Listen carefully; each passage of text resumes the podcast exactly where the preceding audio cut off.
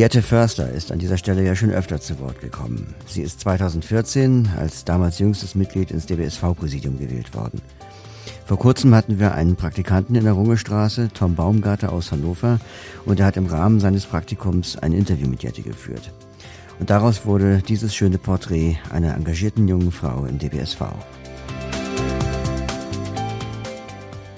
Wie sieht deine berufliche ja, Beschäftigung aus, wenn man es so ausdrücken will?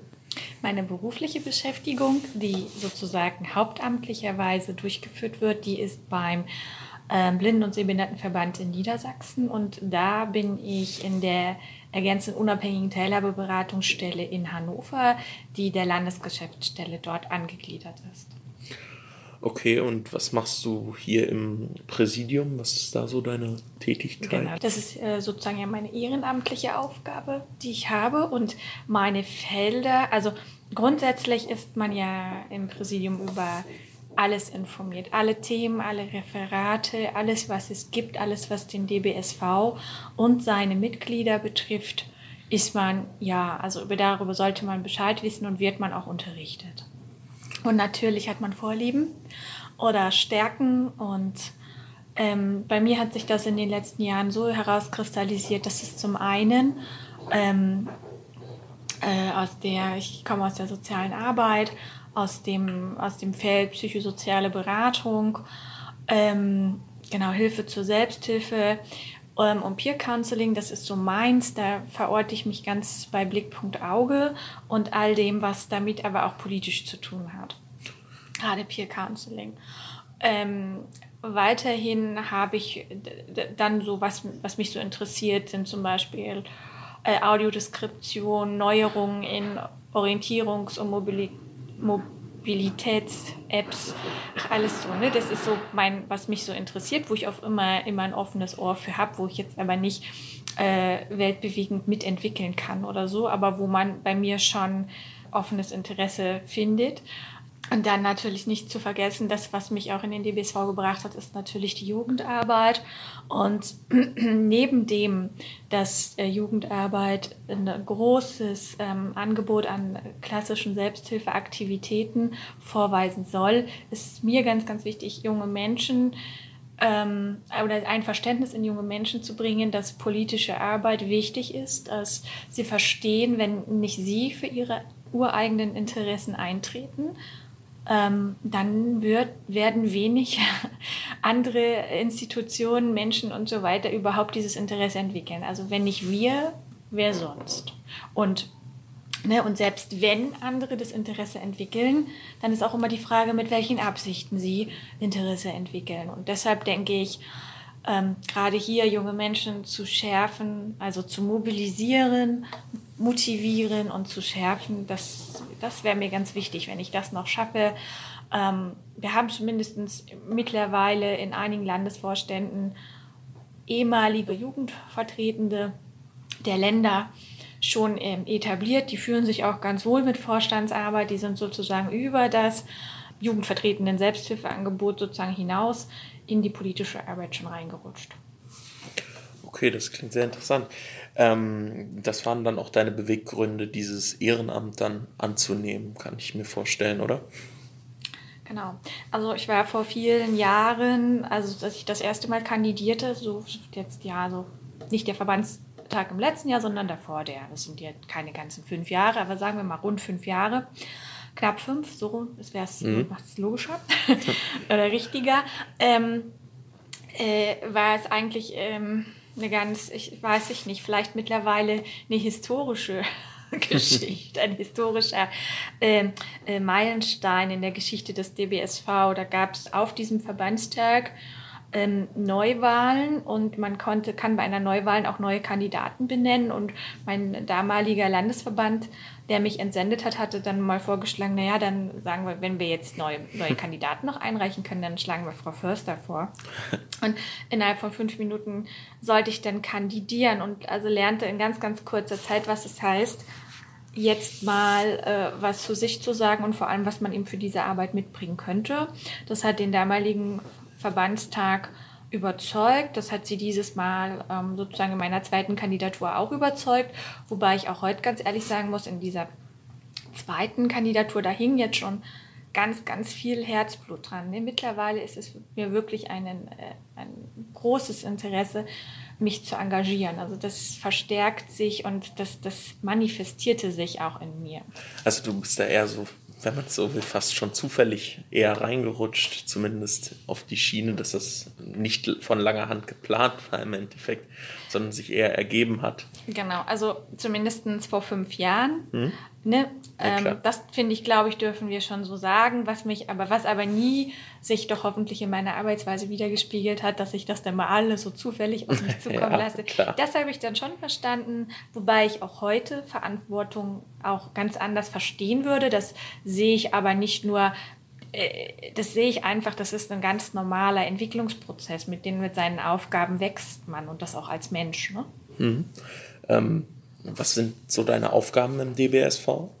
Die Bundesjugendvertretenden, die laden mich zum Beispiel zu ihren Arbeitskreistagungen ein, unterstützend, also eigentlich schon in der Organisation wie in der Durchführung oder in der Evaluation dabei zu sein, zu überlegen, was können wir jetzt, was können wir noch machen aus diesem Arbeitskreis Jugendvertretenden heraus.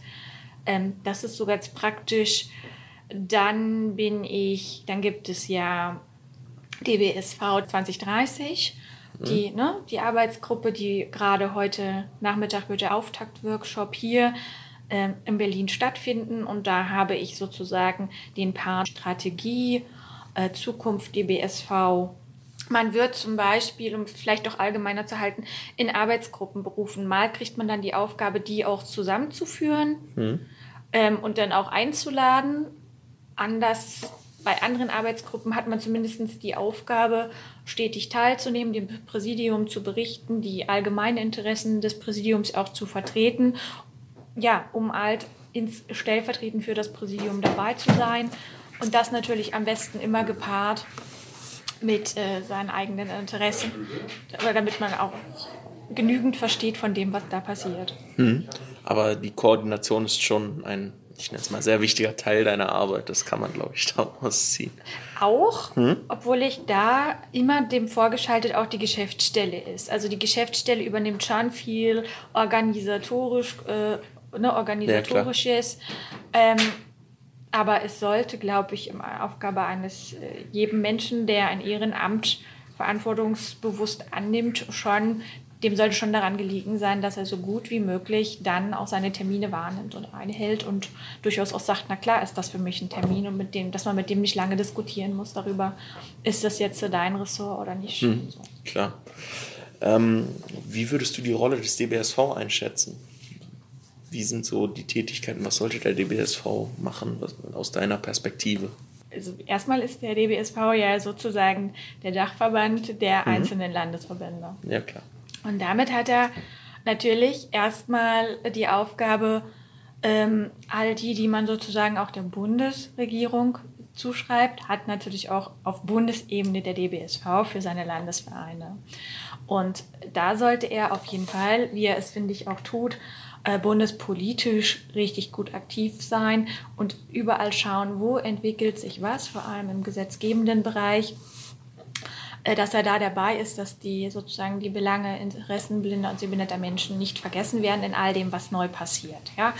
Ähm, ob das zum Beispiel die, die Webseitenrichtlinie, also die Barrierefreiheit für die Webseitenrichtlinie ist oder ähm, wie auch immer, dass zumindest unsere Vorstellung von dem, was bedeutet es, dass wir es bedienen können, immer wieder mit eingebracht wird. Okay. Genau, also das sollte er auf jeden Fall äh, die, das hat er schon. Und, aber er hat auch die andere wichtige Aufgabe, die Bündelung der Landesvereine zu sein, dass auch die in einer Einheit auftreten. Hm. Gerade heute sind es in einigen Gesprächen wieder sehr, sehr deutlich geworden, wie wichtig das ist und auch wie wohl, äh, weiß nicht, ob man einzigartig sagen darf, aber wenn man sich sonst andere Selbsthilfeorganisationen anguckt, weist der DBSV wohl eine Flächendeckung auf. Und das ist natürlich eine Stärke. Man kann eben sagen, hey, uns gibt es ähm, in Mecklenburg-Vorpommern genauso wie in Nordrhein-Westfalen und bei den Bayern. Und wenn ihm jemand aus Sachsen kommt, dann sagt man auch, Mensch, äh, die, dein Landesverband vor Ort, der kann so, hm. so und so. Ne? Na klar. Ähm, ich weiß gar nicht, ob ich mich diese Frage traue zu stellen, aber ähm, würde der DBSV auch funktionieren, wenn du nicht dabei bist? Bestimmt. er würde funktionieren, würde bestimmt anders. Vielleicht, mhm. ne, vielleicht wären dann, ich weiß nicht, ob dann immer alles so gesetzt ist wie jemand, der der dann nochmal sagt, ja, jetzt halt jetzt hier sehe ich das aber nochmal so. Also es, es entsteht natürlich schon ganz viel über die äh, einzelnen Charaktere, die da am Tisch sitzen. Ne? Also die, die Menschen mit ihren Profilen. Also genau, er würde schon natürlich, aber anders halt. Wie auch immer. ähm, hast du bestimmte ja, Berührungspunkte mit einzelnen Referaten oder einzelnen Projektgruppen des DBSV, wie jetzt zum Beispiel das Jugend, der mhm. Jugendclub? Genau, das ja, also das ist es ja grundsätzlich auch so, dass aufgrund meines vorhandenen Alters ich ja auch immer noch der Jugend zugeschrieben werde. Aber auch die jetzigen die jetzige Bundesjugendvertretung hat noch äh, Berührungspunkte zu mir, wie auch äh, Web 2.0, wie auch das, also dieses ist ja im Sozialreferat angegliedert. Ähm, die lieben Kollegen dort, ähm, die kenne ich auch alle. Das, das ist schon, das ist auch das, wo ich herkomme. Ähm, was sich herauskristallisiert hat, ich habe ganz viele Berührungspunkte zum Blickpunkt-Auge-Referat. Mhm. Also eigentlich kann man, wenn ich jetzt weiterrede, würde ich mich um Kopf und Kragen reden, wenn ich, glaube ich, zu einem keinen intensiveren Kontakt hätte. Ich glaube mittlerweile, dass es echt so ist, dass ich das habe. Also ich habe auch, glaube ich, für jeden schon mal an Veranstaltungen teilgenommen in den letzten vier Jahren, ob das im Fundraising-Bereich war, ob das im Bereich Barrierefreiheit war, Jugend sowieso, Blickpunkt Auge ja, Frau, Frau Möller, das, also wenn man den, diesen Berührungspunkt nicht hegt und pflegt, mhm. ist man selber schuld. ähm, aber ja, also eigentlich habe ich doch ähm, viel, viel, viele Kontakte und immer mal wieder die Sichtweisen natürlich, die kommen auf einen zu. Die, mhm. die, die Gruppe, die sich ums ähm, Jahr die Jahrbuchherstellung ähm, äh, Entstehung immer wieder bemüht, die kommen, kamen auch schon auf mich zu. Also eigentlich sind es fast alle. Okay. Erleichtert das deine Arbeit oder macht es das vielleicht sogar manchmal stressiger? Nein, ich finde, es geht gar nicht ohne. Also ohne unsere Geschäftsstelle wären wir ja, also dann könnten wir vieles gar nicht realisieren. Ähm, ich glaube, das ist jetzt dann auch schon meine letzte Frage. Ähm, hast du eine spezielle Vision für die Jugendarbeit? Was würdest du dir wünschen oder was sind so deine ja, also großen mein, Ziele? Meine Vision ist ja, dass meine super guten Landesjugendvertretenden, alle so wie sie da sind, doch die zukünftigen Vorstände der Landesverbände in den nächsten zehn Jahren äh, werden, sich zumindest, wenn es nicht Landesvorstände sind, aber in Geschäftsstellen sich so etabliert haben, dass das wirklich vor allem politisch unsere Zukunft ist. Ja, die, dass die Jugend, ähm, dass wir schaffen, ein, das Verständnis so aufzubauen, die Wege so zu ebnen, dass unsere Jugendvertretenden ähm, sagen, wir bleiben weiter und wir können uns ein Engagement über unsere Jugendarbeit hinaus vorstellen. Das ist so das, was ich mir wünsche und das auch nicht nur während meines Wirkens, sondern dauerhaft. Das wäre so meine Vision. Dass man immer, ähm, hm, natürlich gibt es auch ein Leben außerhalb des DBSV und nicht jeder ist da vielleicht so hardcore-mäßig unterwegs und äh, macht so viel und über, also bei mir ich gucke gar nicht darauf, ist das jetzt schon wieder Zeit XY, die mir vielleicht von was anderem genommen ist. Ne? Ähm, und mir wäre halt lieb, wenn Menschen, die irgendwann mal in diesem Berührung Sehverlust oder ich lebe ohne Sehen, kommen, immer wissen, zumindest mein kompetenter Partner in der Sache ist der DBSV und der gehört irgendwie zu meinem Leben. Das ist so meine Vision ähm, abschließend für den DBSV.